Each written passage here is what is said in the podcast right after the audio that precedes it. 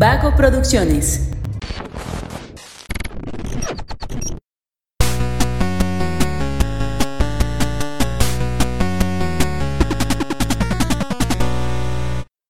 Hola, hola, ¿cómo están? Muy buenas a todos y bienvenidos a un episodio más de Punto Geek. El podcast donde la cultura pop y el entretenimiento están en su punto. Yo soy Luis Montes y el día de hoy traemos un episodio de conmemoración, de festejo. Estamos de manteles largos porque vamos a hablar de un ah, aniversario muy importante en, en lo que es el cine de superhéroes. Y para eso están conmigo Mario López Incapistrán. Hola, El, victimario. el victimario. el victimario. Está Josué Sánchez, ¿Quién el es ese? Ordi, ¿Quién es ese? El ¿Quién es José ordinario. El ese soy- Ordi. Ese soy yo. Está Emanuel Martínez, Hola. alias Alemán. Emanuel. Alemán. ¿Por qué alemán? No sé, siempre que veo a Emma se me figura un porte alemán. Yo insisto que le pones una gabardina, unos lentes circulares color negro y puede pasar como general alemán. Pues en la universidad en los primeros semestres solía ir con una gabardina y con lentes oscuros. ¿Ven? La ¿Estás de acuerdo con el apodo de alemán? Me agrada. Va. Ya nos falta uno para Luisinho. No, yo soy Killjoy. El emo. Falta No. uno para Fernando. Oye, qué chingón que pregunta. ¿Estás de acuerdo con el apodo? Sí. Claro.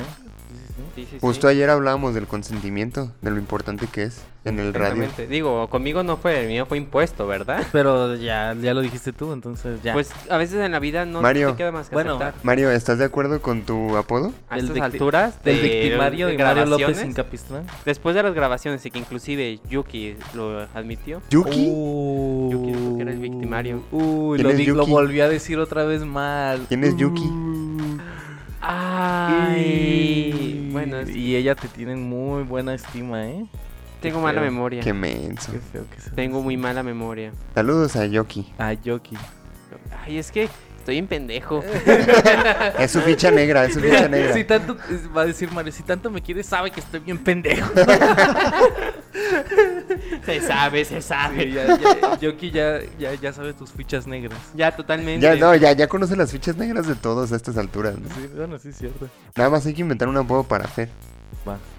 El, El, el profe. Ah, el profe. El profe. Órale. El Pero profesor. hay que preguntarle si está de acuerdo Hay y que- ya lo, lo empezamos a hacer. Consentimiento. Fer el todo. profe. Fer el profe.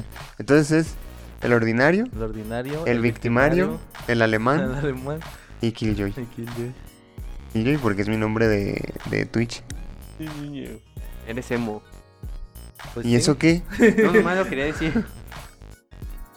Gracias. Qué, qué bueno que lo señalas. Bueno, es el- algo el más no morido. interesante. El no morido, ándale. Este, pues sí, hoy vamos a hablar de, de los 10 años que cumple en este mes, de hecho, los 10 años que se cumplen del estreno de la primera película de Los Vengadores, los héroes más poderosos del planeta. Bueno, que ese no es el título, ¿verdad? De la película no. No, creo que es de la serie animada. De, de la película solo se llama Los, Los Vengadores, Vengadores. y ya. The Avengers. De Avengers. Que fue eh, la película que, que introdujo al cine los crossovers masivos. La participación de actores de renombre, ¿no? También en una misma película. Sí, sí, porque tuvo un, un reparto muy chido. Este, parte de, de los, de los actores fueron eh, traídos, o más bien participaron en- dentro de la película gracias a la influencia de uno de ellos incluso, de Robert Downey Jr., que si bien a lo mejor eh, antes de Iron Man la- las personas de nuestra generación no lo conocían tanto, pues fue un actor muy famoso en los noventas. En los años 90 sí participaba mucho en, en varias películas y todo cambió cuando la Nación de las Drogas atacó. Y, lo mantuvieron fuera del cine un tiempo, pero después regresa como Iron Man en un papel que le da toda de redención y que lo y que impulsó su carrera enormemente, ¿no? Hay un canal en TikTok que me gusta mucho ver y que sigo. Y normalmente lo hago cuando me siento triste. Y es el de eh, un canal que sube videos de que van a recoger a gente para llevarla al anexo. Ah, ya sé cuál dices me- tú. me lo anexaron al Robert Downey. ya sé cuál es que llegan hasta con esposas y todo Sí, así. sí, sí. no Ah, manches. Todo va a estar bien, bien, todo va a estar bien. Por la- Eh. ¿Quieres por las buenas o por las malas? Es como como como los programas que pasaban en MTV de las grúas que se llevaban los carros y así. Sí, pero aquí con gente. Y no son grúas, sino que son gente del nexo. No mames. Oye, está muy cabrón eso, güey. Está muy Sí. divertido, la verdad. Porque sabes que, que es por su bien, pues, y porque ya llegaron a un límite donde incluso la familia ya quieren que se lo lleven, pues. Y eso pasó con Robert Downey Jr. lo anexaron. Ay, pero los anexos aquí no son muy buenos, que digamos, a veces hasta empeoran. Por eso tienes que medir tus excesos. Por Para eso no tienes que alejarte ahí. de las drogas en un principio, ¿no? O medirte los excesos, nada más. Medir tus Pues, excesos. los excesos nada más. No, los no, no. Es que, es que yo estoy de acuerdo en que el problema no Bien es periqueado el la vato. sustan- El problema no es la sustancia, el problema es la gente. De hecho, ah, el, el primer capítulo de, de Midnight Gospel habla de eso. De las drogas. Está, está. Muy buena serie, por cierto. Otra de la lista de Buenísima, cosas que tengo que ver. Pues tú sabrás, ese, ese el, el episodio que tenemos de Midnight Gospel es el más famoso de Punto Geek. Lo voy a escuchar. Entonces, veas. Ve la serie, ve la serie. ¿eh? ¡Ah, perro! No, déjatelos, déjatelos. Sí, sí, sí, sí. sí, sí, sí. Es más, vamos a, a tomarte una foto y subirla a las historias No, para no, que la no, gente no, no. sepa qué estamos viendo, güey. Pues lo cortamos esto, lo cortamos. Bueno, está bien. Pero sí, déjatelos, sí, déjatelos. No, no ven chidos. sí. Ah, tómala, tómamela como que no me doy cuenta. Así como que estoy grabando. A ver.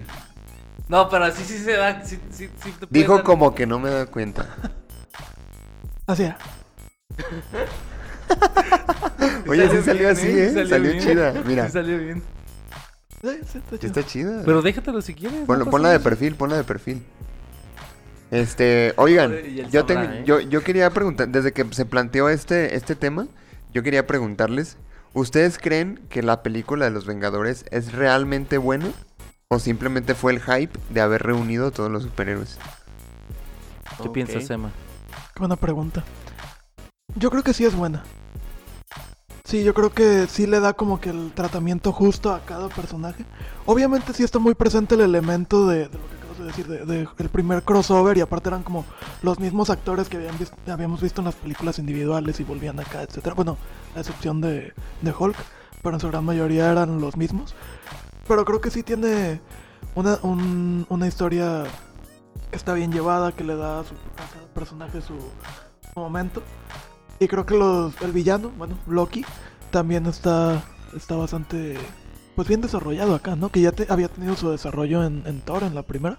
Pero acá su, su presencia y lo que hace me parece que está bastante, bastante interesante.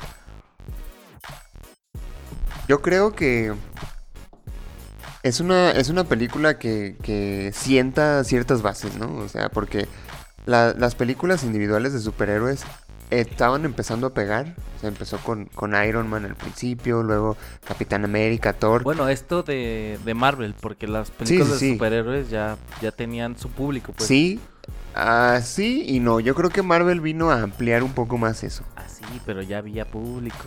Pues ya había una historia detrás de los Vengadores y Sí. sus películas. Me refiero a que las películas de superhéroes no eran tan populares ¿Por qué me ves así?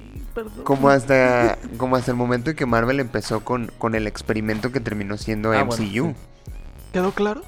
Sí, o sea, ya se, se hizo mainstream, pero ya había público que veía películas. O sea, no me vas a decir que Spider-Man 1 y 2 no, No, tenían sí. público que lo De viera. hecho, eh, de hecho también pues estaban las películas de los noventas de Batman, que salieron un chingo, ¿no? Exactamente, sí.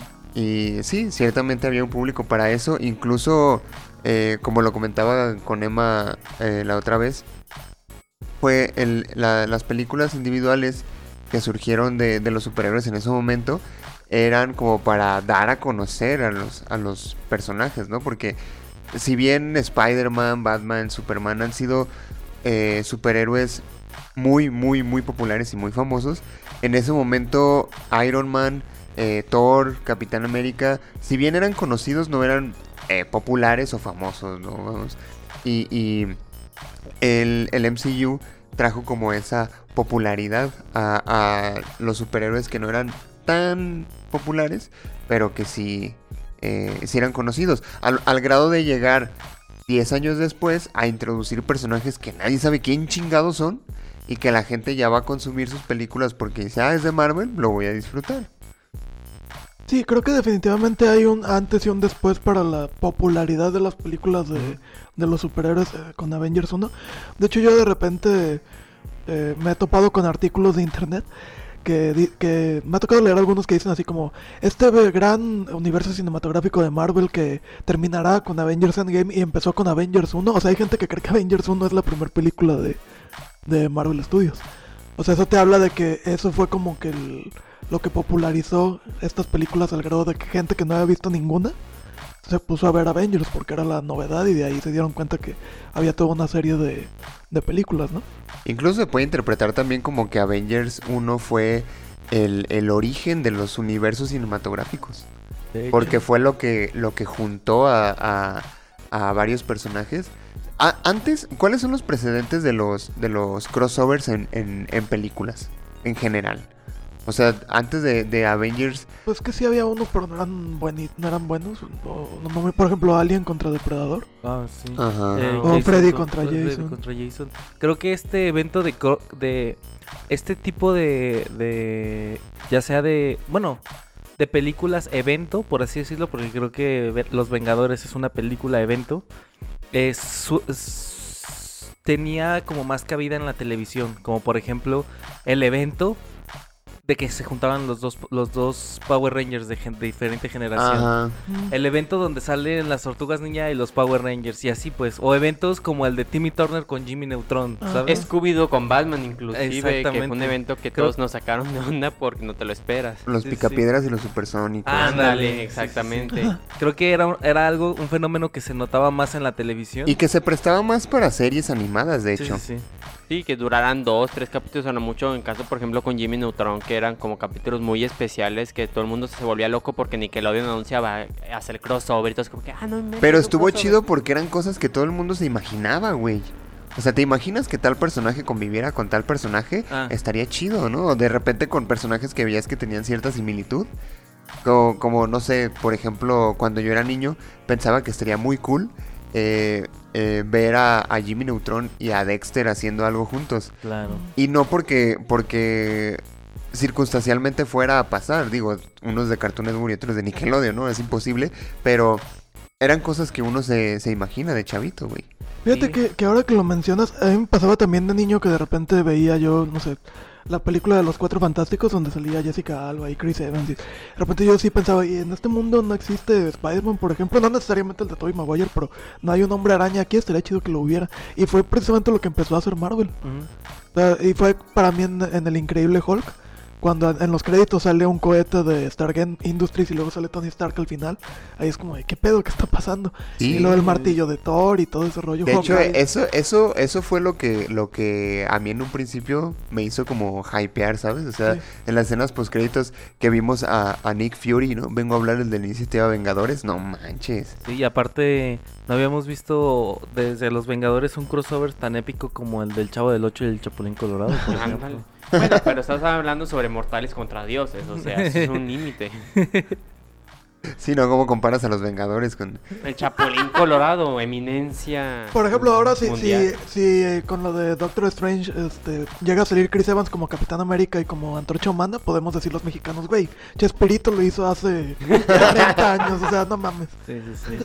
Güey, cuando salió con el Doctor Chapatín, güey, no Doctor mames. Chapatín, sí, sí, sí. O sea, Chespirito estaba muy adelantado a su época. Podemos ahora sí que concluir que él era un visionario. Había un chavo verso.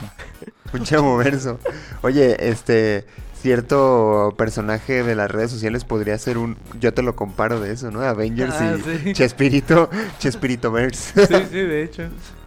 Este, no, la verdad es que sí, sí, Avengers creo que sí sienta una base importante en cuestión de los, de los crossovers, porque ya lo hizo como más... Yo digo que fue un, un experimento, un experimento que salió muy bien, porque si bien el, el MCU empezó siendo eso, un experimento, o sea, no... No, e- es difícil creer que al momento de empezar el MCU dijeron, ¿sabes qué? En 10 años a partir de aquí va a salir una película en donde todos los superhéroes se van a chingar a Thanos. Pues no, güey. O sea, claramente empezó eh, siendo un, un- un experimento, un proyecto que fue construyéndose sobre la marcha y se hizo bien. O sea, no estoy diciendo que todas las películas del MCU son lo mejor del universo porque hay que, hay que admitir que hay películas no tan chidas. Pero eh, al momento de estar construidas para formar algo así de grande, creo que es un trabajo impresionante. O sea, porque no, no tienes que hacer un guion. O sea, tienes que hacer un guion que tenga sentido con los 40 guiones que ya tienes hechos, güey, ¿sabes? Entonces, eso está muy cabrón, güey. Creo que aquí podemos ver que no es por ahora sí hacer comparativas, pero al final sí. Se ha demostrado que Marvel al final de cuentas supo llevar muy bien el trabajo. A comparación, por ejemplo, que ha sido con Warner, que han tratado de repetir la fórmula, pero no han tenido el éxito que se espera a comparación de Marvel. ¿Por qué? Porque ya sea porque son muy apresurados, porque no se han tomado el tiempo de construir cada personaje de manera individual. Y Marvel fue lo que hizo. Antes de tener los Vengadores, tuvimos películas individuales de cada uno. Un tiempo de espera que hasta nos hypeaba de, güey, o sea, ¿qué va a pasar? Hasta que anunciaron la primera de Vengadores, que todo el mundo fue como que, no mames, si se van a juntar. O sea, es algo real. Yo creo que lo mejor de Marvel es que ha aprendido de sus errores, cosa que parece que Warner no apenas está logrando. Porque por ejemplo la fase 2 también fue muy atropellada para, para, para Marvel y supo salir de, de ese hueco. Pero aparte también, volviendo al tema principal que es la primera película de los Vengadores, este, yo estoy, yo comparto la, la idea con Luis de que pareciera que no se centraron en que en, di- en 10 años va a pasar esto, sino que era como eh, se, se sintió mucho esta película de los Vengadores como muy autoconclusiva en sí mismo. O sea, lo dice el discurso final de qué pasa si vuelve a haber un problema, pues eh, vamos a vamos a vengar la, la tierra, ¿sabes? Entonces, este siempre van a, más bien dice, siempre van a estar ahí para nosotros. O sea, nunca dicen de como en otras futuras eh, producciones que sí dicen como va a pasar esto, va a pasar esto y así. Ahí es, eh, se, se termina la, la historia como si pareciera que solamente iba, iba a ser en Los Vengadores y ya se acabó. Pero obviamente pues Marvel vio, Marvel y Disney vieron pues la puerta para poder seguir generando ingresos y poder este avanzar muchísimo más en eso. A mí también lo que se me hace muy sorprendente es que si se fijan, Marvel Studios se ha convertido en el modelo de varios estudios, valga la redundancia. Ahorita mencionaban a DC que, o a Warner Brothers que no lo ha sabido hacer. Pero bueno, obviamente es como la, la- la- lo primero que se nos puede venir a la mente porque también son superhéroes. Sí, es la competencia. ajá. Pero por ejemplo, las películas del Conjuro con su montón de spin-offs también es un universo compartido. Claro. Y Universal intentó hacer un universo compartido con la momia y Drácula. Y bueno, no le salió a la primera, valió gorro. Pero esa era su intención, o sea, el Dark Universe. Sí, sí, sí. ¿no? Tenemos también el Sí. universo, el Monster Universe que fue con Godzilla y con King Kong, Ajá. que también terminaron construyendo hasta su película, que tal vez no fue tan larga la trayectoria, pero hicieron su propio universo. Y que ahora. Sony también quiere construir también su propio universo de... Propio universo de Marvel. Con los seis siniestros. Bueno, quién sabe. Bueno, Sony también está aprendiendo todavía de sus errores. Eh, Sony está dando sus primeros pasos, efectivamente. Pero, Pero aparte creo que la, la cosa con Sony es eh, el que tiene que hacerlo todo en- de acuerdo con Disney, güey. Entonces ahí está un, un problema también, porque creo que la libertad creativa se ve un poquito eh, atropellada en, en cuanto a esa colaboración. Sí, sí, sí. Pero pues ahí va, ahí va, de alguna manera bien que mal, ahí va. creo que Sony le va mejor en animadas como Spider-Verse, que tiene como que mejor guion, mejor trabajo que los live action. Y donde le va mejor es en videojuegos. Es que algo que estaba viendo es que Sony trata de imitar la fórmula de sus videojuegos. Ah, las pelis de lo, lo que está- lo ajá, viste con este eh, con este personaje también. Ajá, con ese personaje. Y sí es cierto, eh, tiene mucho sentido. O sea, Sony es una maravillosa compañía para hacer videojuegos, con guiones excelentes, pero a la hora de querer hacer ahora sí que películas, es donde falla. Y es que cada productora debería de centrarse en lo suyo, porque por ejemplo, Sony falla en lo que Disney es bueno, que es haciendo películas, pero también Disney falla en donde Sony sí es bueno, Haciendo porque los videojuegos que ha sacado Sony de este el de Los Vengadores, el de Guardianes de la Galaxia son malos. De Disney, dirás, dijiste. Dije Disney. Dijiste Sony. Sí, dijiste Sony. Ah, bueno, de Disney. son, son malos en comparación con los de Sony, que son muy buenos. Digo, tenemos un God of War, un Uncharted, tenemos... El de Spider-Man. el Spider-Man, los dos, que es una Sí, joyita sí, sí, sagrada. Pero es que, ¿sabes qué? O sea, yo creo que eh, no solo en los videojuegos, sino que la industria del, del cine ha aprendido a ampliar sus horizontes. Eh, si bien de, del, del- un tiempo para acá, unos que serán 30, 40 años, las películas ya no han sido como tan originales, o sea, ya no han sido guiones tan originales, sino adaptaciones que se hacen a libros, a novelas principalmente. El, al momento de que entra con tanta fuerza las películas de Marvel, particularmente Los Vengadores, eh, muchas compañías productoras voltearon a ver a las novelas gráficas, a los mangas, a los videojuegos, a toda esa industria que se tiene todavía incluso muy estigmatizada como para ñoños, como para frikis. Eh, y, y dijeron, wow, es que aquí hay, hay historias que podemos pasar a la pantalla grande y que están chidas, ¿no? A lo mejor en Marvel el inicio sí fue un poquito complicado por la cuestión de que todos los derechos estaban repartidos por todo el mundo, como las esferas del dragón. Pero eh, eh, fue, un, fue un buen inicio y, y las demás productoras han, han aprendido a, a adaptar este tipo de historias que también son buenas, güey. O sea, toda la gente te dice, ay, es que, eh, pues son, este, eh, para ñoños, ¿no? Para gente sin amigos y así. Pero realmente creo que la calidad de una historia no se mide por eso. O sea, si tú ves una historia muy buena que está en una novela gráfica, juzgarla porque, ay, no, es que es un cómic, pues, me parece muy estúpido, ¿no? En Sí. especial cuando, cuando al momento de hacer la película, la gente la va a ver y dice, wow, está chida. Oye, ¿sabías que está basada en un cómic? ¿Es una adaptación de un cómic? Ah, no manches, ¿cómo crees? Y sí, ¿no? O sea, Sí, es que lo que pasó aquí fue que los... Esperen. Lo que pasó aquí es que los niños que compraban cómics ahora son adultos con trabajos que pueden gastar en ir al cine, en comprar figuritas y en comprar más cómics. Entonces ahí es donde está verdaderamente... Bueno, más bien es lo que la, la industria se dio cuenta que estaba pasando. Que ahora los papás no eran los que gastaban, sino que eran los mismos niños ya crecidos los que iban a gastar en ese producto y que iban a invertirle porque pues es, es su infancia. Aparte, creo que algún punto positivo que tuvo Marvel es que quitó ese estigma que se tenía realmente con lo de los ñoños, con los Vengadores, que ha sido un progreso lento pero seguro. Anteriormente, por ejemplo, antes de Marvel teníamos los Cuatro Fantásticos, teníamos las de Ghost Rider, teníamos las de Spider-Man, que realmente Los de X-Men. los X-Men que y eran... solo de Marvel, güey, pero también había más adaptaciones. Estaba Watchmen, estaba Superman. este Superman, Batman, Batman, todos los Batman que había antes de... estaba B de Venganza De hecho, estaba empezando la trilogía de Nolan. también. Y si te fijabas, el decir, ay, me gusta esta película, me gusta Batman, era como prácticamente ser un objetivo de burlas y de bullying diciéndote ñoño. Después llegan los Vengadores y empieza toda esa mercadotecnia, empieza toda esa promoción, ahora sí que camisetas, este, series, de todo lo que empezó a salir. Y empezó como esa brecha que se tenía entre lo ñoño, y hago aquí entre comillas para la gente que no puede ver. Que le estaba haciendo así y luego así. Así, así, para que sepan. Y luego movió que la no- mano así. Ajá. A la gente normal, haciendo la mano así, luego así. Entre comillas. entre comillas, eh, desapareció. Y ya ah, era el punto que gente que en su vida había tocado un cómic quería ver las películas de Iron Man, quería ver las de eh, este, La Bruja Escarlata, la serie en la que salió con la de Visión. Y que hablan, no, me encanta la serie. Y lo mencionabas, ¿has visto los cómics? Dicen, no, nunca.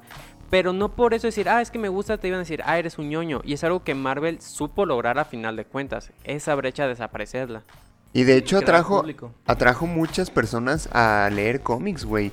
No solo por ah, porque la temática era de eso, sino porque la misma publicidad de, de las películas se pasaba a los cómics. Me refiero a que eh, de repente sacaban alguna portada especial de Thor, por ejemplo, con Chris Hemsworth, ¿no? Y ya no era una ilustración, era Chris Hemsworth ahí eh, caracterizado como Thor en la portada del cómic de Thor. Entonces Uh. la gente por eso lo compraba. En, en, en Age of Ultron hicieron algo bien chido. Que hicieron como un collage de. de. de, de los superhéroes de. para promocionar la película de Age of Ultron. Pero cada uno aparecía en, en la portada de su cómic. Por ejemplo, eh, Mark Ruffalo en, en la de Hulk. Robert Downey Jr. en el cómic de Iron Man.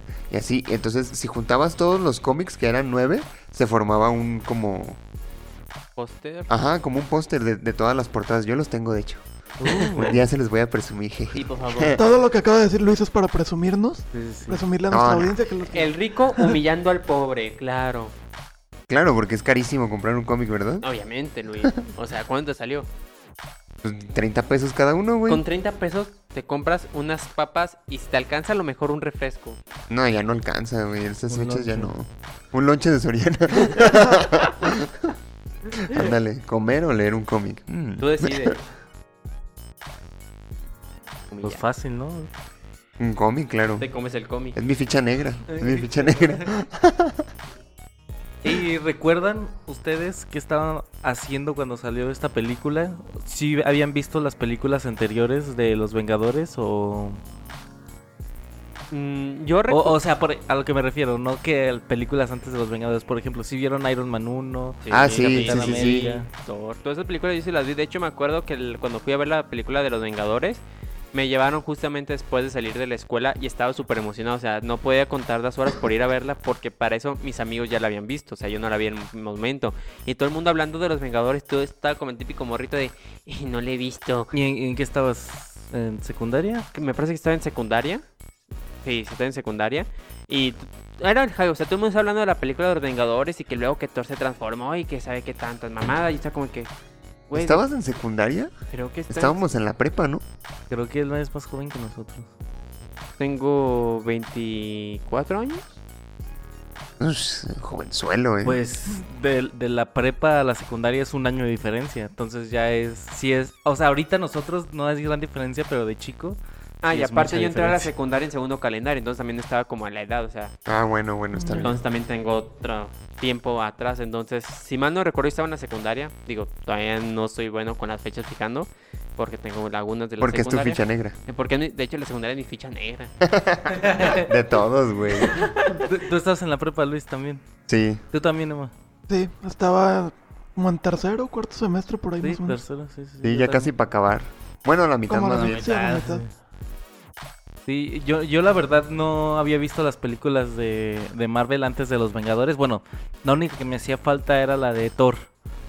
Pero sí tenía como cierta noción de, de los actores y todo. Y de hecho, ah, como, como con Mario llegaron mis amigos de, oh, ¿ya vieron la de los Vengadores? Saben los actores. Y era como de, ¿qué? ¿Cómo que saben los actores? No, no entiendo. Dice, sí, el que hace el, el papel de Iron Man en la película de Iron Man sale aquí como Iron Man también. Y era como, o sea, a mí sí me voló la cabeza de, ¿qué?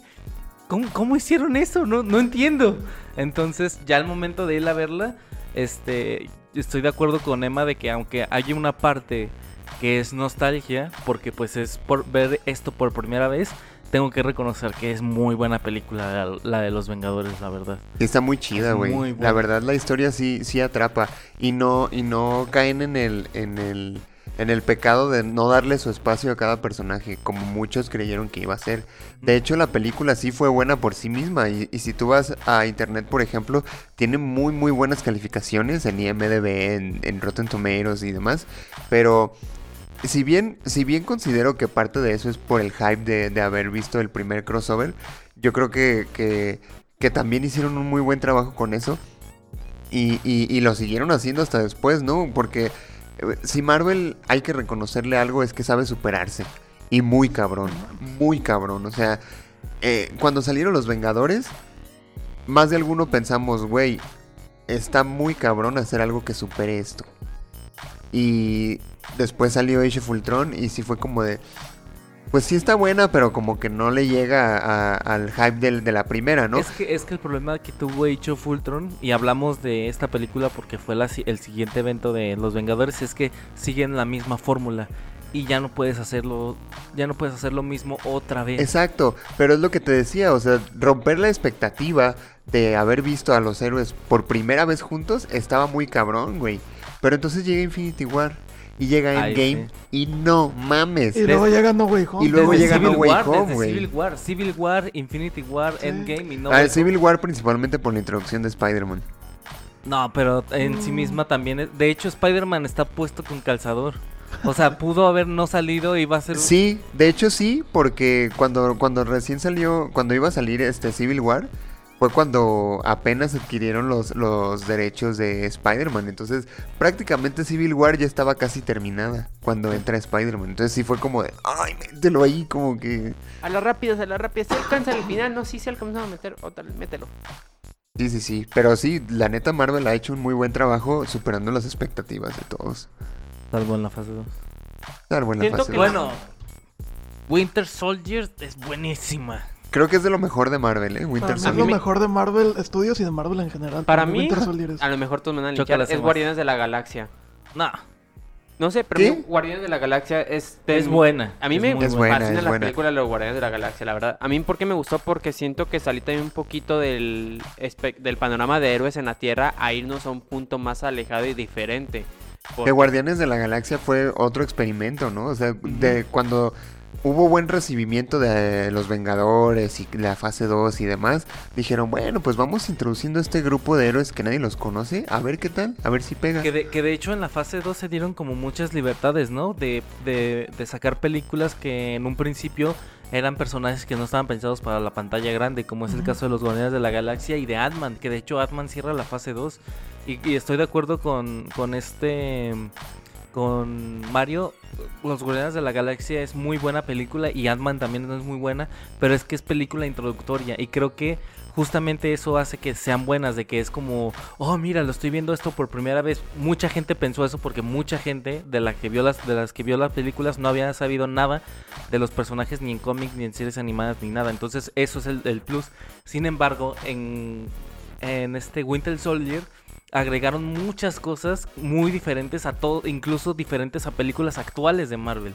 Por eso siento que es de lo mejor de, de, la fase 2 y de Marvel en general. Creo que la fase 2 fue una parte experimental, dejando de lado lo que fue Ultron, para hacer una historia de héroes diferente a lo que estamos acostumbrados, que siguen como la misma fórmula, al punto que tuvimos actualmente en la fase 3, y adelantando un poco a los Eternals, que a lo mejor no mucho les gustó, o la de Shang-Chi, que si- sientes que salen un poco más de la fórmula clásica de los héroes para introducirte a un mundo diferente, pero que sigue siendo del universo de Marvel.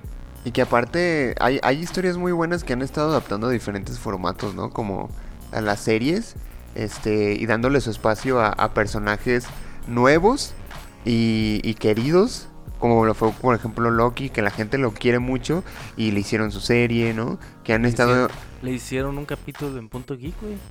súper bien. No cualquiera. Sí, sí, sí. O sea, para que te hagan un capítulo en Punto Geek está muy cabrón, ¿eh? sí, sí. Tienes que hacer algo muy chido para eso. O cumplir 10 años. Y otra cosa que se me hace increíble de Marvel y ya que mencionas las, las series, por ejemplo, cuando salió Daredevil en Netflix, aparte de que la serie pues es brutal, es buenísima. O sea, todas estas 10 referencias de de, 10 y God. sí, pero todas estas referencias de que ah eh, hay una parte donde el que es como el guardia del Kingpin, no me acuerdo con quién está platicando y es como nos está jodiendo un ciego, o sea, ni siquiera tiene un martillo mágico o algo por el estilo, y nos- o sea, Todas veías las películas y luego te ponías a ver series en una en una plataforma aparte, es otra cosa y estaba relacionado con las Ajá. películas, o sea, Agentes de Shield. sí. Sí, que si bien era como ya una, una expansión, ¿no? Al principio las series no, no entraban como parte del canon, pero dijeron, a lo mejor por aquí también podemos jugar. Y, y- al momento de expandir, al, al momento de hacer un multiverso, creo que queda muy bien el formato de serie porque... Aparte de que es muy consumido y la gente ya le, gusta mucho este formato de series, es una muy buena oportunidad para expandir las historias, porque en una serie tienes una, oportunidad de, de profundizar más en una historia que en una película. Porque eh, una serie, por ejemplo, te puede durar 8 horas hablando de, de- de juntar todos los capítulos. Y obviamente en 8 horas puedes eh, contar una, una historia mucho más extensa que en 2 horas de una película, ¿no? Por ejemplo. Aunque Marvel ha estado construyendo historias muy largas, ¿no? O sea, si, si consideramos todo el MCU y que todo está relacionado, dices, güey. Bueno, sí es cierto. ¿eh? Pero la introducción de los personajes nuevos es algo que Marvel hace bien. Por ejemplo, eh, con Shang-Chi lo hizo de lujo. Este, Con Miss Marvel. Bueno, no sé, todavía no ha Mar- salido. Ah, Marvel. Capitán Marvel. Perdón. Bueno, Capitán Marvel tal vez sí, pero ya es un punto de aparte dentro de la historia de Moon Knight también que está ahorita, Moon Knight. que no la quiero ver, Josué. ¿No lo quieres ver? ¿Por qué no? No me llama la atención. Porque está, Dale es- oportunidad. está, está, está malito de su cabeza. Mira, un capítulo. al- si a los 20, 30 minutos no te atrapa, pues ya lo quitas, no Es, es. Oscar Isaac, güey. Sale en Star Wars, ¿verdad? Sí, es cierto, este pendejo.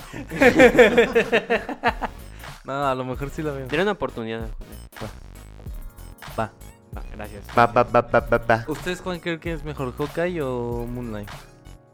Es que yo no he visto Moon Knight. Yo tampoco, y aparte ya un solo capítulo, no puedes... Fue un solo capítulo, güey, no mames. Sí, no puedes comparar una serie, una serie que ya terminó a un solo capítulo que acaba de Mira, estrenar. el, el señor Vela, dale la oportunidad. Yo la voy a No ver he hoy. visto. Yo la ve, voy a ver No, hoy. no me, estoy hablando contigo, Mario. Ah, perdóname, José. Pero si te estaba convenciendo de darle una oportunidad y él le va a dar una oportunidad, creo que no se está contradiciendo, güey. ¿Qué? Está hablando contigo, Luis. Sí, está hablando de ti. Estoy hablando de ti, Luis. Ah, ok. Pero yo no, yo no, yo no te dije darle una oportunidad, el que te lo dijo fue Mario. No, pero estaba... Bueno. Digamos. Bar, repetición. digamos. Ay, no. Este, oigan, ¿y, y cuál fue su emoción? ah, lo que sintieron cuando, cuando se dieron cuenta de que iban a, a hacer un crossover de, de los superhéroes. O sea, no, tú, tú te diste cuenta ya cuando estaba la película, no antes. Sí, ya cuando... Bueno, me contaron que iba a pasar, pero fue como de ¿qué? ¿Cómo, ¿Cómo podrían hacer eso? Y fui a descubrir cómo lo hicieron. Es que, es que yo, por ejemplo, que sí me había chutado las películas antes y las, las escenas postcréditos me habían volado la cabeza. Que si bien ya había películas también que, que metían escenas postcréditos, Marvel fue eh, los que educaron a toda la pinche gente del cine a que no se salieran hasta que salieran todos los pinches créditos, ¿no? Pero eh, ya... Que también es ver el espacio donde puedes hacer publicidad. Eso es- Sí, sí, está sí, muy claro. chido de, de Marvel, la verdad. Y, y al momento de yo ver esto dije, algo, algo chido se acerca, ¿no? Y anuncian los Vengadores y dije, no mames, tengo que ver esta cosa. O sea, De hecho, la escena postcréditos de Capitán América 1 era el tráiler de los Vengadores. Ándale. ah, ¿en serio? No me Sí, acuerdo de eso. No, no era ninguna escena como tal, era literal el tráiler de Avengers. como la aplicaron en No Way Home, ¿verdad? El tráiler, la escena Ándale. postcréditos era el tráiler sí, sí. de, de Doctor Strange Ujú. 2. Ah, exactamente, que mucha gente se enojó, pero a mí me emocionó porque pues fue antes de salir el trailer oficial, entonces tú te lo chutabas primero. Pero se enojó ¿por qué? Porque pues era como que no tanto para ver un tráiler, como que la gente también se acostumbra a ver como una escena significativa que ver un tráiler es como que, güey, pues eso lo puedo ver en YouTube. Eh, güey, pero... ¿Cuál pues, fue la primera escena post créditos de Spider-Man? De No Way Home. mm, Ah, la de Venom. Ya, perdón. Ah, sí. Güey, el tráiler estuvo mucho mejor que la escena de Venom, no mames. Sí, creo que la escena de Venom es más o menos para decirte, va a haber un Venom, pero no Tom Hardy. Ajá. Básicamente fue esto. O sea, traer a Venom sin traer a Tom Hardy. Nah, al yo digo que sí pongan a Tom Hardy que digan que es de este universo. Te voy a decir por qué sería complicado, porque Venom para Spider-Man es un villano villano y Tom Hardy, como se ha representado en las Pero películas, puede, no es ser, malo. puede ser Tom Hardy. Sí, pero va a ser un Tom Hardy diferente. Estamos hablando de Tom Hardy del universo de Tom Holland. Ese sí puede ser un culero. Y respetar todavía al Tom Hardy que viajó en. Ah, o sea, que fuera una variante, dices Ajá, tú. que fuera una variante de Tom Hardy. Ah, o sea... puedes- No creo que la hagan, ¿eh? No. No creo que la hagan. O sea, creo que Sony dijo, les voy a dejar a Venom, pero no a mi actor. Mi actor yo me lo quedo. Es que ya con, con actores ya es diferente, güey. O sea, tal vez el villano, el personaje tal cual, puede funcionar, pero ya tener al actor mismo sería como, por ejemplo, que volvieran a traer un nuevo, este... No, Robert pero, Downey pero Jr., Spider-Man es de Sony. Ya. Ya es de Sony de nuevo. Siempre ha sido de Sony. Bueno, O sea, Pero es ya que no- de hecho Homecoming y Far From Home Disney no puso dinero para esos. Siempre fueron o sea, Sony puede usar a Tom Hardy. Como él quiera. Disney. No, Sony. Ah, sí, o sí. sea, Sony sí puede. Y las siguientes películas de Spider-Man van a ser de Sony. Pero hay que ver cómo van a ser las siguientes películas de Spider-Man, porque por lo pronto ya no tiene nada confirmado por el contrato de Tom Holland. Y que Ahora- él dijo que ya no quiere volver a actuar. Eh, está, está bien extraño lo que va a pasar ahí con Sony porque eh, ni siquiera sabemos si, si el Spider-Man de Tom Holland va a ser el de su universo. Que yo creo que sí, pero...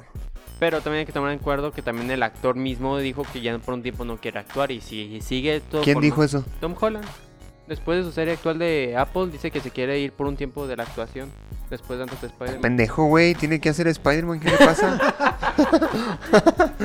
o Tom bueno, Holland está va a escuchar eso y ya. que, que Andrew Se va a Garfield tome arrepentir. su lugar, no O sea, hay sí, problema. parece que Tom, a este Andrew Garfield lo tome porque también muchos fans están exigiendo ahora sí que en redes sociales que quieren que regrese a ser Spider-Man. Porque sus películas fueron muy buenas y me vale madre. Quien diga que no. A mí me vale madre el que diga que el traje de Amazing Spider-Man 1 está feo. Está bien culero, güey. Mira. Culerísimo. ¿Ves? La hipotenusa. man. Le gusta el actor. Hace cinco segundos acaba de decir que las películas están chingonas y luego se va contra el traje. Están muy chingonas, pero el traje está feo. No, no puede ser. Para mí no hay traje feo realmente. Todos tienen su cuestión especial de Spider-Man. Es apreciar el arte. Huevos. Eso huevos. me gusta mucho. ¿Quién? ¿El traje o el Que de hecho la primera, la primera de, de The Amazing Spider-Man salió en el 2012, el mismo año que la de los Vengadores. Y fue parte del hype de que todo el mundo quería ver a, a Spider-Man también dentro del MCU. Creo que ahí fue cuando empezó eh, todo este desmadre de que, hey, traigan a Spider-Man también y que queremos ver a Spider-Man.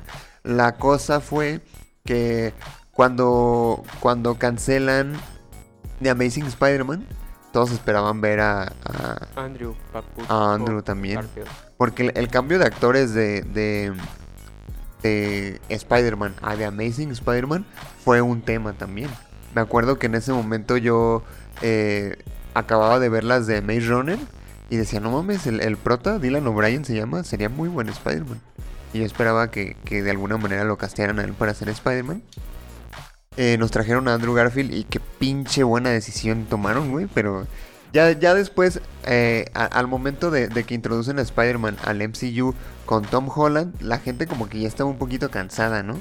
De, de los cambios de actores y, y particularmente de, de las historias introductorias de Spider-Man. Porque ya habíamos visto el origen de Spider-Man con la trilogía de, de Tobey Maguire, ya habíamos visto el origen de Spider-Man con la saga de The Amazing, entonces ya con, con Tom Holland como que sí estaban un poquito... Eh, Rehusado. ¿Rehusado? O sea, que Ah, sí, sí, sí, o sea, ya, ya, ya el, el público ya no era lo que quería, ya no querían ver al chavito que le picó una araña y que aprendió a usar sus poderes, o sea, de, de, de esa manera creo que fue bien introducido el, el personaje, aunque sí dejaron muchos huecos y particularmente malas decisiones al momento de castear a los personajes secundarios, pero bueno, na- nada puede ser perfecto en esta No vida. te preocupes, la ventaja de todo esto es que se arregló con No Way Home, dando prácticamente un crecimiento de introducción. De hecho, creo que la introducción o el, eh, el entrenamiento de Spider-Man en Tom Holland, en vez de que sea durante los primeros 30 minutos de películas, es durante las que tres películas. Bueno, O- Oye, ¿y eso qué tiene que ver con la Navidad? Perdón. O sea, regresemos con Los Vengadores. ¿No? Bueno, sigamos hablando de No, ya nada, ya. no, No, o o sea, no lo decía No, por no, ti. ya Eh, no, eh, Josué, ya no, Josué. Es que, es que yo lo comentaba precisamente porque lo- los Vengadores desataron todo este hype de querer haber más y más y Ah, más sí, sí. superhéroes juntos, güey. Perdón, José, poníme por las. Pues de hecho, de ahí también empezó de los X-Men, ¿no? Que había X-Men que habían sido Vengadores y que deberían de estar también. Que fue cuando, cuando la gente empezó a darse cuenta de todo este desmadre que traía Marvel con los derechos repartidos por todos lados, porque la gente que sabía de cómics decía, oye, pero ¿por qué no salen los Cuatro Fantásticos? ¿Por qué no salen X-Men? Y ya fue cuando se metían en internet, buscaban y decían, ah, es que los derechos están acá, ya, ya, ya, ya. Que de hecho cuando salió la primera de los Vengadores, Paramount tuvo algo que ver ahí o Universal, algo así, ¿no? es que era la distribuidora. Las primeras dos películas de Iron Man son de Universal, Ajá. ¿De Porque- Universal o de Paramount? no de Universal. No, la que es de Universal es la de Hulk, La de de, Hulk, ajá. Norton. No, también las primeras dos. De hecho, porque yo estudié la película porque iba a sacar yo un podcast de hablando. Ah, ok. Pero. Iron Man 2, cuando se estrena Iron Man 2, como a la- al mes o a los dos meses, es cuando Sony adquiere ya todos los derechos de Sony. eh, Disney y Disney y Marvel adquiere ya todos los derechos y eh, dice que a partir de ahí todas las películas que salgan de Marvel van a ser este producidas y distribuidas por Disney. Sí, porque también en esas fechas fue cuando Disney empezó a ser compradero de cosas, ¿verdad? Sí, sí, sí. Primero fue Marvel y luego Star Wars y luego todo el mundo. Sí, las primeras dos son de Universal junto con las de Hulk. Que Hulk también tuvo dos, dos o tres cambios de actores también, ¿verdad? Tre- Bueno, dos cambios, pero ha tenido tres actores. El primero no era Edward Norton, no, ¿verdad? No, Ese fue el un- segundo. Sí, el primero no recuerdo el actor, pero era el Hulk verde fosforescente. Pero había, este... No, no todas las películas de Hulk son del MCU, ¿verdad? ¿O sí? No, la primera no. La primera no. ¿Y sí tiene relación con las otras? Mm, No. Creo que sí, ¿O porque fue creo, como que, reboot? creo que la de, no, creo que la de Hulk, la de Edward Norton, perdón, creo que la de Edward Norton sí empieza cuando ya es Hulk. Y, se- y es secuela de la otra de Hulk, ¿no? Creo que es, no sé si es secuela directa, pero sí Es que ya fue no como es un tipo, ajá, fue como un tipo soft reboot. Ajá. Ajá, Es decir, de ok. que aquí está él, él es Hulk.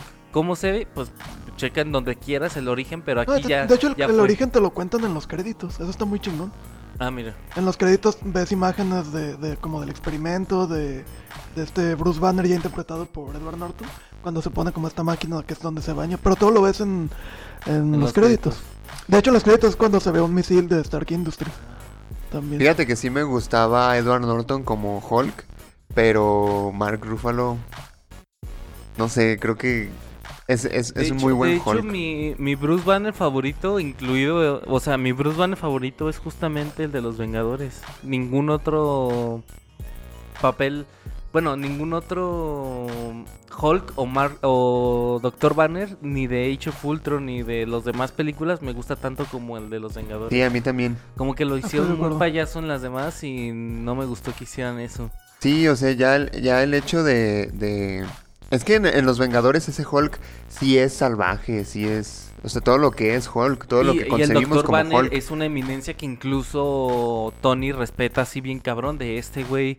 Este güey está a mi nivel de inteligencia, pues en las demás es como, ah, pues sí sé cosas, pero pues mira, estoy pendejín también. Pues eso, no, Ajá. eso no está chido. Sí, y en especial el Hulk de, de Endgame.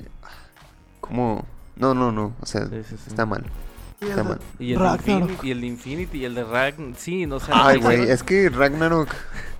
Es que lo que le hicieron Tengo un a- problema a muy Hulk- grande con esa película. a- lo que le hicieron Por a dos. Hulk y al Doctor Banner, no, no, no, no. Honestamente, ese Hulk en el Coliseo era de Planeta Hulk, un personaje que en los cómics está a un nivel de, dices, güey, no mames, y en la película lo redujeron a un... al alivio cómico de la película. Es que si, si, si Marvel tiene algo que criticarle es que los eventos se los pasa por lo huevo. Por lo huevo. Y, y los hace como quiere, güey. Bueno, sí.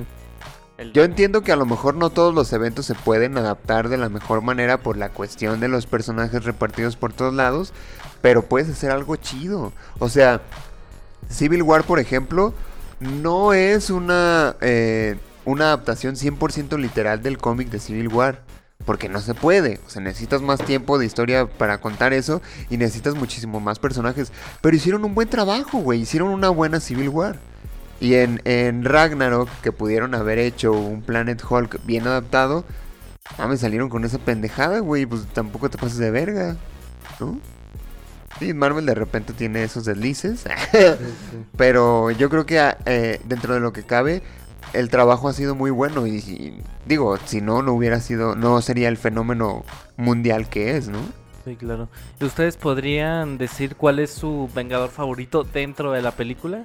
O sea, tanto que les gustó cuando llegó, la participación que tuvo, en las peleas que tuvo en la batalla final de Nueva York. ¿Tú Para mí, uno? precisamente Hulk. Hulk. Sí, para mí Hulk se lleva la De película. la película de los Vengadores, a mí Iron Man. A mí fue Thor. ¿En serio? Yo estoy entre entre Tony y, y el Dr. Banner. Tienen muy buena que también ese en esa película está el mejor Hawkeye también. ¿En Los Vengadores? Está el mejor Hawkeye. ¿Por qué?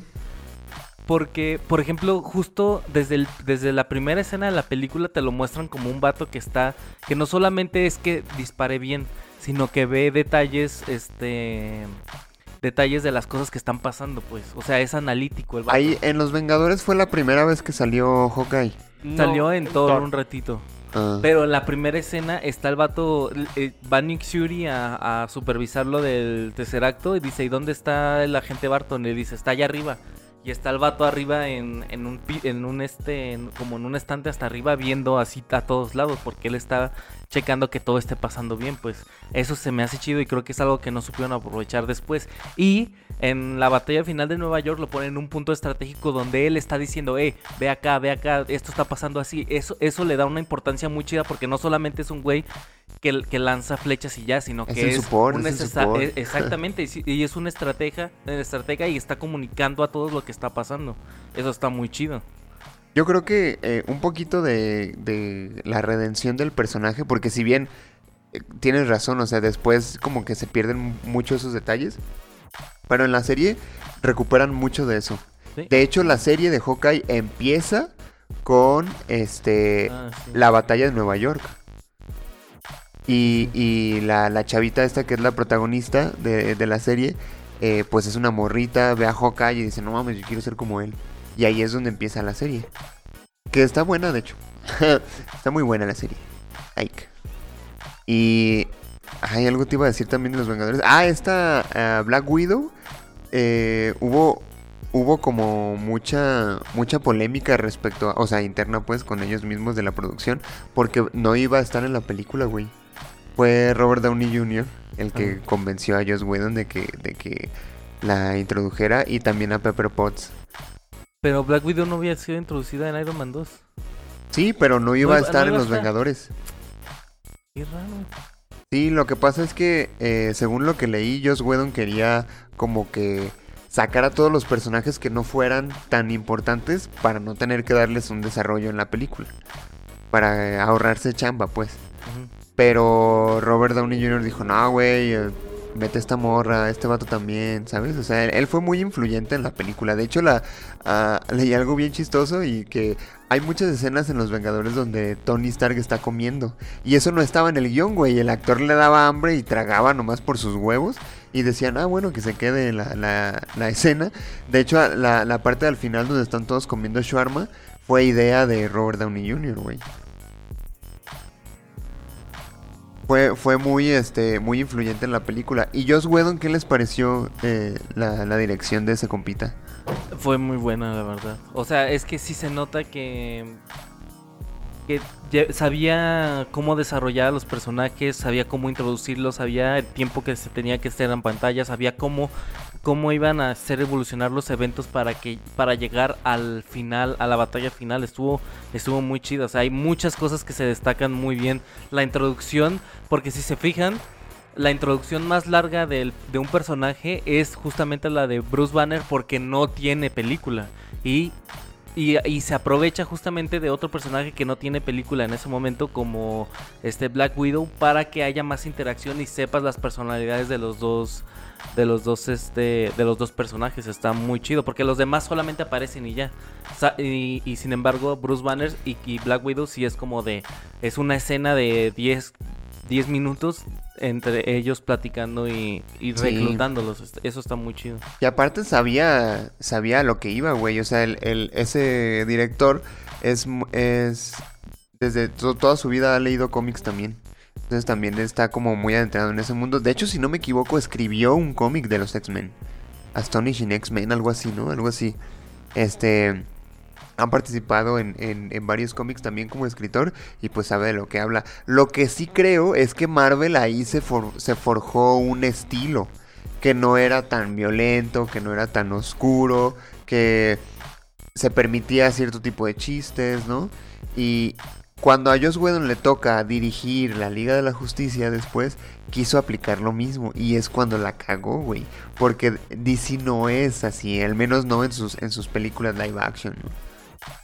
Y en general, pues digo, o sea, realmente Marvel es un poquito más colorido en, en todos aspectos, ¿no? En, no solo en la paleta de colores, que sí, sino que pues eso, de que se permite más, más libertades a cuestiones un poquito más, más humanas, ¿no? DC es como más fatalista en, todo sentido y Joss Whedon quiso aplicar también eso en, en la Liga de la Justicia y no, no salió tan chido. Sí, de hecho, justo estoy pensando que en, en la película de los Vengadores están casi todas las mejores versiones de los personajes. También creo que el mejor Loki está en, en los Vengadores. El mejor. El Nick Fury también creo que de los mejores está en los Vengadores y en Winter Soldier. O sea, hay muchas versiones. Creo que el, el- si acaso diría uno que no me gusta tanto es justo Thor, que creo que es el que no me gusta en justo en los Vengadores, pero de todos los demás, el traje del Capitán América tampoco me gusta. Güey, el traje del Capitán América en Los Vengadores está horrible. Más que Horrible. eh, Spider-Man. Eh, no sé, tendría que pensarlo, pero ahí se dan. Eh, está, está así, está muy feo el traje del Capitán América. Qué bueno que en las siguientes películas le, le regresaron o le dieron otro, otro aire al, Sí, sí, sí. al traje, porque sí, no, no, no. De hecho, el, el traje del Capitán América en, en la de El primer Vengador también está bien feo, güey. Me gusta más que este. A mí no. Pero lo entiendo porque digo, bueno, pues eran los 50, ¿no? Sí, sí, sí. Yo creo que el, el traje de Capitán América yo lo pondría como lo peorcito de la película. Y obviamente poniéndonos tiquismiquis, ¿verdad? Pero ustedes podrían identificar algo que no les haya gustado o que todavía les genere cosita al ver esta película de los Vengadores. Mm, ahora que lo mencionas, puede que no, ¿eh? O sea, tendría que, tendría que pensarlo muy bien. Pero así que tú digas algo que no...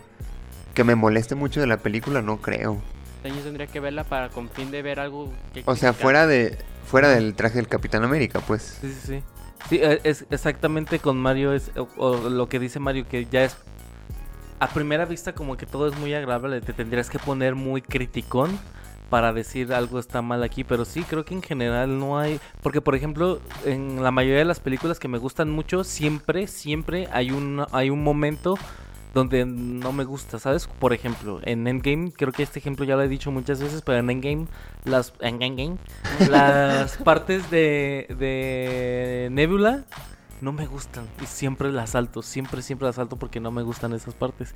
Creo que en Los Vengadores me, inclus- me gusta incluso hasta cuando Loki está robando el tercer acto al principio, ¿sabes?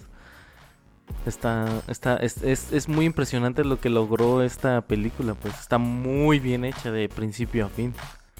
Sí, que es parte de lo que hay que reconocerle, pues. O sea, para hacer un crossover así, para ser la primera vez que se hace un crossover así, estuvo muy, muy, muy bien ejecutado. La verdad. Totalmente. ¿Tú qué opinas, Emma? Has estado muy callado. No sé. Este. Sí, la verdad es que no, no se me ocurre nada que diga, esto de plano no me gusta. No. No, la verdad es que fue eh, una experiencia muy buena y lo sigue siendo. O sea, yo disfruto mucho la, la primera película de Los Vengadores. Me estaba acordando que cuando yo fui a verla, la fui a ver con tres amigos en la prepa. Y en la escena post créditos cuando sale Thanos, una señora muchacha, no sé, era mujer, pero pues vete a saber la edad. Atrás de nosotros, ya ves que sale Thanos así, se le ve media cara y sonríe, y la chava, ¡No mames, Hellboy! Y este, no, Híjole, eh, va a estar un poquito complicado. Sí, sí, sí. sí, como Ese que... si hubiera sido un crossover y no mamados. Ay, ¿te imaginas? Güey, pero es que... No sé, o sea, ¿les gustaría ver un, un crossover así? No, Así como de los personajes de Marvel con personajes de otras franquicias. no, la verdad no. Es A que mí para, tampoco. ¿Para qué? ¿Para qué? Pues si ya tienes suficientes personajes. Me acuerdo que hace eh, tres o cuatro años hubo muchísimo revuelo porque en, April Fools, de hecho, habían publicado una noticia, falsa obviamente, de que Disney había comprado Warner y que iba a trabajar en un crossover entre los Vengadores y la Liga de la Justicia. Y todos, no mames, qué chido. Y así yo dije, no, güey, o sea, obviamente esto es falso, pero incluso si fuera real, sería la peor idea del mundo, cabrón. Lo peor. O sea, no, no, no deben juntar esos dos universos nunca. Aunque en los cómics sí lo han hecho. Pero acá no, por favor, por favor, por favor, no. No, sería muy catastrófico. No creo que vaya a pasar nunca. No, Pues, y- hace rato no. hablábamos que Avengers 1 fue un antes y un después de, vaya, de las películas de superhéroes, de su popularidad. Eh, quizás no tanto de su calidad, pero de su popularidad sí. Este, ¿Creen que fue un antes y un después para los que... A lo mejor va a sonar un poquito exagerado, pero... Este, igual me puedo explicar. Para nuestras vidas como lectores de cómics. O nuestro... Como éramos vistos los lectores de cómics. O sea, no me Ah, refiero a que no mames, los Vengadores me cambió el... Pues no, no. Pero sí como lectores de cómics como éramos vistos. Quizá por nuestros amigos que no leían cómics. O... Sí, sí, sí. Sí, pues es que yo creo que más el yo creo que más o menos por esas fechas se debe haber abierto uno de los canales de YouTube más famosos que hablan de cómics, Top Comics, Ajá. que la gente mainstream iba a verlos porque justamente sabía de lo que estaba pasando y quién es ese y quién es eh, tal persona. Entonces yo creo que para la gente que, que lee cómics sí cambió porque se volvieron ahí la fuente de información de lo que estaba pasando en el cine, pues. Creo que sí, en ese aspecto sí cambió porque ahora no solamente es el ñoño, sino es el que sabe. ¿Y que sabe? Algo que a mí me interesa. Entonces, pues creo que sí, creo que sí cambió la, la forma de ver a, la gente que lee cómics. Pues lo que mencionaba anteriormente, que rompió completamente el paradigma a su mayoría de lo que se tenía anteriormente con la gente que veía superhéroes. O sea, de ser superhéroe, ah, es el típico niño friki que no tiene novia ni vida social. A, ah, mira, él sabe de superhéroes, déjale pregunto o déjame que me recomiende qué película ver de héroes porque a mí me está empezando a gustar. O sea, esa línea se empieza a desaparecer y se empieza a combinar hasta el punto que se vuelve hasta... Pues famoso, o sea, es mainstream, como decía el buen Josué. Y de hecho, no sé ¿Quién si a es ustedes Josué? les pasa, pero... Ah, el Ah. ordinario. No sé si a ustedes les pasa, pero a mí me extraña la gente de que, que, que no ve películas de superhéroes. Y no digo que me extrañe en mal sentido de, güey, qué raro. No, sino que como una extrañeza de sorpresa, de, güey, no has visto Ajá, Avengers, no a mí visto... también. O sea, ya, Ya, ya se como que le dieron la como vuelta. tan normal. Ajá.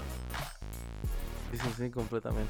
Pero eh, al momento de, de ver las películas de los Vengadores, creo que hay que estar de acuerdo, o sea, no de los Vengadores, sino de superhéroes en general, hay que estar de acuerdo que es para entretenimiento. Ah, O sea, no, no, no tiene nada que ver ahí el sentido artístico del cine. Que sí, que hay muchas, hay muchas expresiones Sí, artísticas. sí, sí, sí. Pero me refiero a que no es el objetivo, pues. O sea, el objetivo es venderte algo que te va a entretener. No a hacerte reflexionar Sí, sobre la ahí- vida. Ahí, caería, ahí caería mal porque estás haciendo algo que no puede, que no estás apropiándote de algo que no es para ti, o sea, Exacto. que, nos- que una película de Thor nos ponga a filosofar sobre el sentido de la vida y el camino que estamos eligiendo, es como, ¿por qué estoy viendo esto, güey? No tiene sentido que Thor me hable sobre el sentido de la vida. Yo quiero ver putazos de Thor, quiero ver a. Thor empuñando el martillo, güey. O sea, es parte de, o sea, para Quiero todo, ver hay, Thor sin camisa. para todo hay público, pues, es a lo Sí, que sí, me refiero. Porque mucha gente critica las películas de superhéroes desde Los Vengadores. O sea, desde que salió Los Vengadores, pues, diciendo precisamente eso. No mames, es que no es cine, es que... Güey, pues tampoco te pases de verga tú, ¿no? Pues sí, exactamente. O sea, si quieres ver cine, pues hay otras más cosas que ver. Pero si quieres ver entretenimiento puro, pues ahí está también. Y las dos son, son respetables también, pues. Exacto, son válidas. Sí, sí, sí, son válidas. Este... Ay, había algo que iba a comentar, pero ya se me olvidó. All my friends are toxic. All ambitions less by No, ya valió verga, no me acuerdo. Ah, ya me acordé que iba a decir. Era sobre lo que dijo Mario. De que yo, yo no estoy de acuerdo en lo que dijo que eso rompe totalmente con el paradigma, ¿no? O sea, yo creo que los Vengadores empezaron a transformar esa manera de pensar de la gente. No fue como que la gente haya visto los Vengadores y automáticamente, ah, güey, ¿sabes qué? La gente que consideramos friki, pues no es tan friki, ¿no? O sea, yo creo que eso fue lo que empezó a romper con eso. Pero ha sido un proceso que empezó, si quieres, con los Vengadores y que todavía hasta la fecha sigue. Y no, y no solo refiriéndome a, a los superhéroes, sino a todo lo que se consideraba friki. Eh, ya, ya con los Vengadores la gente pues se abrió un poquito más al mundo de, de- la ficción, ¿no? Ya eh, se animaron más a consumir otro tipo de contenido. No solo de superhéroes, ¿no? Sino eh, a leer también cómics, a... ya, ya decían, no, pues a ver, vamos viendo la, la- trilogía de Star Wars, ¿no? A ver qué pedo. Este, o vamos eh, viendo tal anime, ¿no? O como que abrió un poquito la puerta a que se, se aceptaran un poco más ese tipo de cosas. Te estoy contradiciendo. ¿Por qué me estás contradiciendo? No, no te creas. Eh. Más bien estoy como eh, profundizando un poco más en tu punto de vista. Ah, ok, ok, ok. Aprovecho que no estaba. Dije que llamaba pelea. No. ¿Estuvo bien dicho o nada más lo complementé? Lo mejoré. Ah, lo mejoraste. Usaste mejoradores de frase. Esa, es que esa es mi, es, es mi ficha blanca, fíjate. No, es tu ficha negra. este vato. La ficha blanca de Luis es mejorar la ficha negra de Mario. Ándale. este, pero bueno, no sé si quieran agregar algo ya para ir cerrando. Eh, que qué rápido pasa el tiempo. 10 Diez añotes. no mames. Es increíble, ¿no? O sea, no, ¿no, no es increíble? Es increíble lo rápido que se pasa el tiempo. Sí, güey, la neta, yo, yo todavía consideraba que los Vengadores, ah, sí, güey, hace 4 o 5 años. Exacto. Hace mira. 5 años salió que Infinity War, ¿Hace ¿Cinco cinco años? ¿no? No. Civil War. Infinity War es del Ah, Civil War. 18. Hace 4 años, Infinity War, no, pues también es un rato, güey. No, sí, sí. sí, ya ven. No Eh, manches. Civil War es del 2016, güey. Ya, ya paren, ya paren. ¿En qué momento? No mames. Voy a cerrar mis ojos y ya me van a haber pasado 50 años. Imagínate, ya con 10.000 películas de los Vengadores, ya. Que sí es cierto, ahorita la pregunta es cuando te preguntan, voy a empezar a ver por primera vez el universo de Marvel, de los Vengadores. Llegaste ¿cuántas tarde, güey, llegaste tarde. Es no, como, pero, es diferente porque son películas, güey. Pero- es como querer empezar a ver One Piece ahorita, güey. No te pases de acabas lanza. antes de ver todas las películas de Marvel que One Piece. Pero ahorita no solo son películas, son también series. Ay, pero las series. Pero o sea, ¿cuándo Buah. vas a tener que material Son aventarte? canon, son canon. Sí, pero por ejemplo, no tienes que haber visto Daredevil para ver Ant-Man 2. Ah, no, ah, no, pero alguien que quiera ver todas, o sea, que quiere iniciar y ver todas las películas, Ah, pues todo ya, el material que ya, Ya tiene por sabrás, ver. su- ya sabrás. También One Piece tiene películas y ovas, güey. Qué También buen si quieres ver recorrido, qué buen recorrido. ¿Quién define a One Piece? Y lo, lo bueno de Marvel, ahora que, que lo mencionas así, si alguien quisiera hacer eso, es que prácticamente todo es cronológico, igual que como salió. O sea, no sé, Iron Man 3, pues sí, sí ocurre después de Avengers, casi todo. Ah, bueno, casi todo. hay- sí, hay- pero es, por- es que, por ejemplo, Star Wars, sí es como de, güey, es que tienes, si lo quieres ver cronológicamente, primero estas y luego las de atrás y luego las de sí. Y luego la serie que va Eso en no medio está de no tan sé qué. y chido. luego- Ajá. Sí, sí. Bueno, es. Y Marvel sí es prácticamente como salió, es la cronología. Hay muy pocas cosas que van antes de algo que... O después. Ajá. bueno, ya hay gente que se quiere poner como roñosita en cuestión de, ay no, ¿Y es por qué que me ves? es Ah. que Capitán América porque ese es del 1940 y luego que Capitán Marvel que es de los Ah. 80, de, no mames, güey, o sea, tampoco te pases de pendejo. No, las puedes ir viendo como conforme van saliendo. Sí, sí, sí, y no hay problema, sí. no hay problema. Que de hecho, por ejemplo, la que la que no entra cronológicamente podría ser la de Capitana Marvel y aún así la escena post créditos es en la película que se acaba de terminar, pues. Entonces, de todas maneras la puedes ver así y no pasa nada. Sí, sí, sí. Pero qué bueno, gracias a Marvel por traernos estas grandes historias. Sí. Están muy chidos, la neta. Síguenos quitando el dinero. Bueno, la, la verdad sí, hace- eh, o sea, haciendo que te lo demos voluntario. que es más difícil y aún así lo logras. Pero bueno, pues creo que un buen capítulo, ¿no? Muy, Sí, Muy entretenido, muy entretenido. Unos buenos 10 años rememorados. sí. Este, Mucha nostalgia. y pues bueno, la próxima semana hablamos de, ¿quieres decir que vamos a hablar o que sea sorpresa? No, que sea Que sorpresa. sea sorpresa, está bien, que sea sorpresa. Este, este programa fue traído a ustedes gracias a Undead Alternative Clothing. Que de hecho hoy nadie de los miembros del, del crew tiene ninguna prenda de Undead. Está lavando. Que no importa, o sea, el patrocinio ahí está. Aparte Los ya no nos ven. Los estamos mencionando y hacemos la chambita, ¿no? Entonces, Que de hecho, este, no sé si te acuerdas, yo aprovechándome del recurso de, de Fer, en la primera escena de Los Vengadores, uno de los científicos, bata de Undead, güey. para que vean, ¿eh? Justo eh, eh, fue, fue una preparación. Esa película de Los Vengadores fue un recurso eh, de mercadotecnia para el lanzamiento de Undead 10 años después, cabrón. Cronológicamente En ese, en capítulo. ese momento Undead hacía batas de científicos para, Fíjate. para stunts de, de películas. Qué profundo ha llegado. Undead, ¿eh? sí, sí. Es el Este- Undeadverse. El Undeadverse. Que los pueden, que los pueden seguir en, en redes sociales. Los encuentran en Instagram como undead.mx. Y en. Ah, eso, eso en Instagram. Y en Facebook como Undead Alternative Clothing. Este. Que te sigan a ti, amigo, en tus streamings. Ah, sí, twitch.tv diagonal el ordinario, streams casi todos los días y el sábado Radio Último Vagón con algún miembro de Punto Geek. Está muy chido, Está muy divertido eso, ¿eh? Ayer grabamos y. justo. De lujo, de lujo. Y que te, de hecho estamos planeando un, un este, hablando de crossovers, un crossover ahí chidillo entre Undead y, y el último vagón, que va a estar bien divertido. Yo, yo creo que lo, lo organizamos para dentro de, de poco, pues para que no se lo pierdan, ¿no? Este, nos encuentran en nuestras redes sociales como Punto Geek Podcast en Facebook y en YouTube y Punto guion bajo Geek guion bajo Podcast en Instagram. Eso ha sido todo por nuestra parte, nos despedimos. Eh, yo soy Luis Montes Yo soy Mario López. Soy el ordinario. Yo soy Manuel Martínez. y nos escuchamos en el próximo episodio de Punto Geek. Hasta la próxima. Bye.